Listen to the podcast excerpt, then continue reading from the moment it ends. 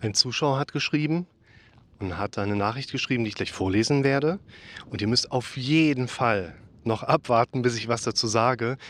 Denn ähm, das wird jetzt ein bisschen komplexer. Der Zuschauer fragt, hi, eine Frage. Lassen sich solche wiederkehrenden Ängste mit Kierkegaards Vorstellung des Verzweifelns in Bezug setzen? Wenn ja, ist es dann nicht auch der Punkt der Selbsterkennung, mitunter ein Harken, der eine den Ängsten zurückhalten kann? Gemäß Kierkegaards Aspekt, verzweifelt sein, nicht man selbst sein zu wollen.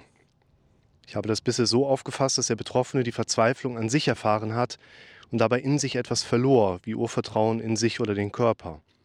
Dieses Verlorengehen hat der Betroffene registriert und kann durchaus wissen, dass es widersinnig ist, an seiner Verzweiflung festzuhalten. Doch verdammt sich der Betroffene, dass er an seiner Schwäche der Verzweiflung festhält. Festhalten als eine Akthandlung. Sie haben ja selbst gesagt, Herr Rick, dass wir ins Handeln kommen wollen. Mein Problem dabei ist, wenn das eigene Selbst über eine neue Verzweiflung verzweifelt, dann kommt diese neue Verzweiflung eben ja auch als Handlung und somit als eine Art Druck aus unserem Innersten. Kann man sich damit Handlungen konsequent gegensteuern oder ist die Verzweiflung eher eine Reaktion aus unserem Inneren? Also Unterschied Aktio-Reaktio. Es ist schwer, alles in Worte zu fassen. Also erst einmal möchte ich gerade vorausschieben, dass ich bei Kierkegaard nicht so ganz fit bin und würde insgesamt sagen, viel zu kompliziert. Wir haben da eine Vorstellung davon, wie unser Denken möglicherweise funktioniert und welche Motive da drin sind, wo ich hier in dieser Verknüpfung sagen würde, das ist viel zu kompliziert. Also zum einen ist den meisten Leuten mit einer solchen Erklärung nicht geholfen, weil sie Kierkegaard nicht kennen. Beziehungsweise wir auch sagen müssen, wir können ja nicht die ursprüngliche, ich nenne sie jetzt mal gerade so, Schöpfung beschreiben. Also der Mensch war von vornherein so, wie Kierkegaard beschrieben hat, hat es dann mehrere Millionen Jahre lang, unter anderem über die Zeit des Homo erectus, nicht gelernt.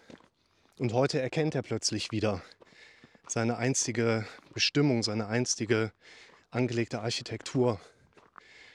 Ich finde solche philosophischen, anthropologischen Perspektivwinkel nicht uninteressant. Wir dürfen uns natürlich nur immer auch die Frage nach Anwendbarkeit stellen.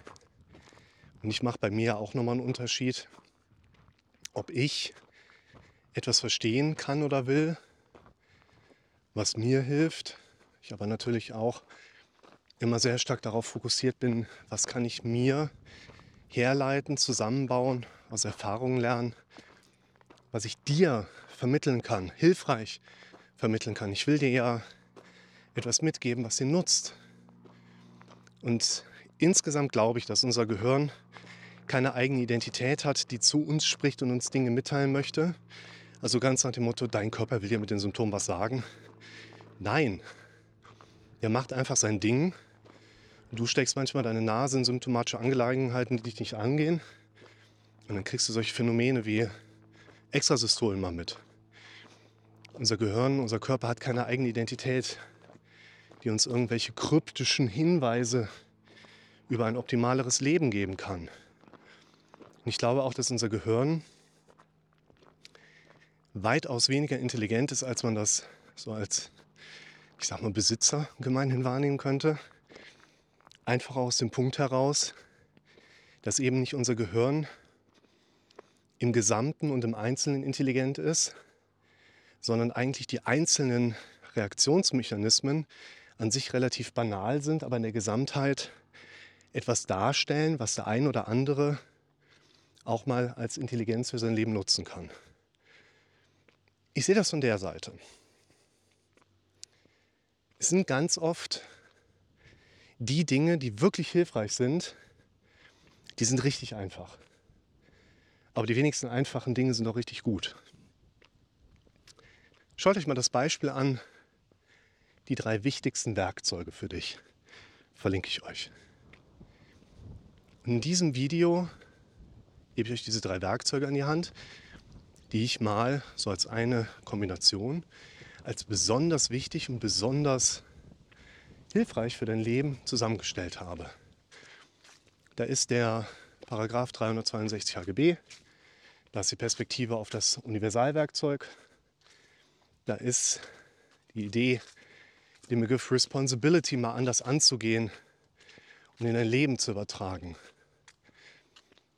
Und wenn ihr euch dieses Video anschaut und mit den Sachen da drin so ein Stück weit arbeitet, also ich würde sagen, die Dinge, die ich euch da vermittle, die sind Gold wert für euch. Und die sind eigentlich relativ einfach. Und der eine oder andere wird die sich angucken. Und das Erste, was der für sich merkt, ist, also ich finde die nicht einfach, ich finde die eher schwer. Und dann sage ich, ich habe nicht gesagt, dass sie leicht sind. Ich habe gesagt, dass sie einfach sind.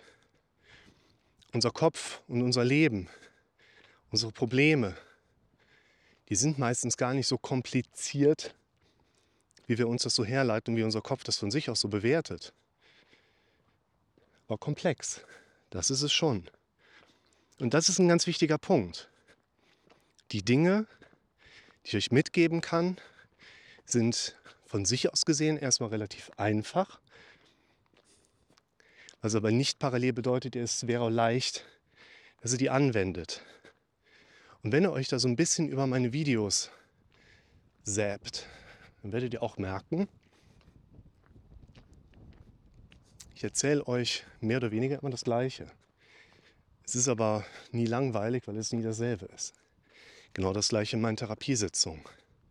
Wir thematisieren immer ungefähr gleiche Inhalte. Es wird für mich aber nicht langweilig oder eine Belastung, weil es eben nie dasselbe ist. Und das bleibt eben auch mit den vielen tollen, unterschiedlichen Menschen arbeiten zu dürfen, ein ganz wunderbares Privileg, was ich da habe. Und gerade, das möchte ich euch nochmal so fokussieren, dieser Begriff Responsibility, der heißt ja eigentlich Verantwortung. Wenn man den wortwörtlich übersetzt, dann heißt er eigentlich eher Antwort und Fähigkeit. Und die meisten Menschen haben noch gar nicht die Fähigkeit, sich selber eine Antwort zu geben, dem eigenen Gehirn mal eine Antwort zu geben. Ich lerne in der Regel jeden Tag Menschen kennen, die vor mir dann sitzen, weil sie noch gar nicht wissen, dass sie lernen können, sich selber eine Antwort zu geben. Und das ist das, was wir in Therapie und Beratung aus meiner Sicht vor allen Dingen zentral vermitteln wollen. Anzufangen, mit sich selber wirklich auch Gespräche zu führen, sich selber Dinge auch im Sinne vielleicht von mal Kommandos etwas zuzureden, zu argumentieren, zu artikulieren und Führung zu übernehmen. Und dieses Beispiel, das habe ich kürzlich mit einer Klientin aus Südkorea mal aufgebaut. Das fand ich ganz spannend. Und ich hatte sie gefragt, die Bedeutung von Responsibility, Responsabilité auf Französisch ist ungefähr das gleiche, auf Spanisch ungefähr das gleiche. Und dann hatte ich sie gefragt, wie ist das denn im Südkoreanischen? Hatte sie mal nachgeschaut. Und wenn man diesen Begriff jetzt quasi ein paar Mal übersetzt und dann auf die wortwörtliche Wortbedeutung geht, dann hat das eher die Bedeutung von eine Aufgabe zu übergeben. Das finde ich auch eine schöne Übersetzung. Du hast die Verantwortung, an deiner Fähigkeit, dir selber zu antworten, zu lernen. Da darfst du Fähigkeiten aufbauen. Du hast die Verantwortung zu lernen, dir selber Antworten zu geben. Und du bist derjenige, der diese Aufgabe hat und sich selber noch einmal verdeutlichen darf.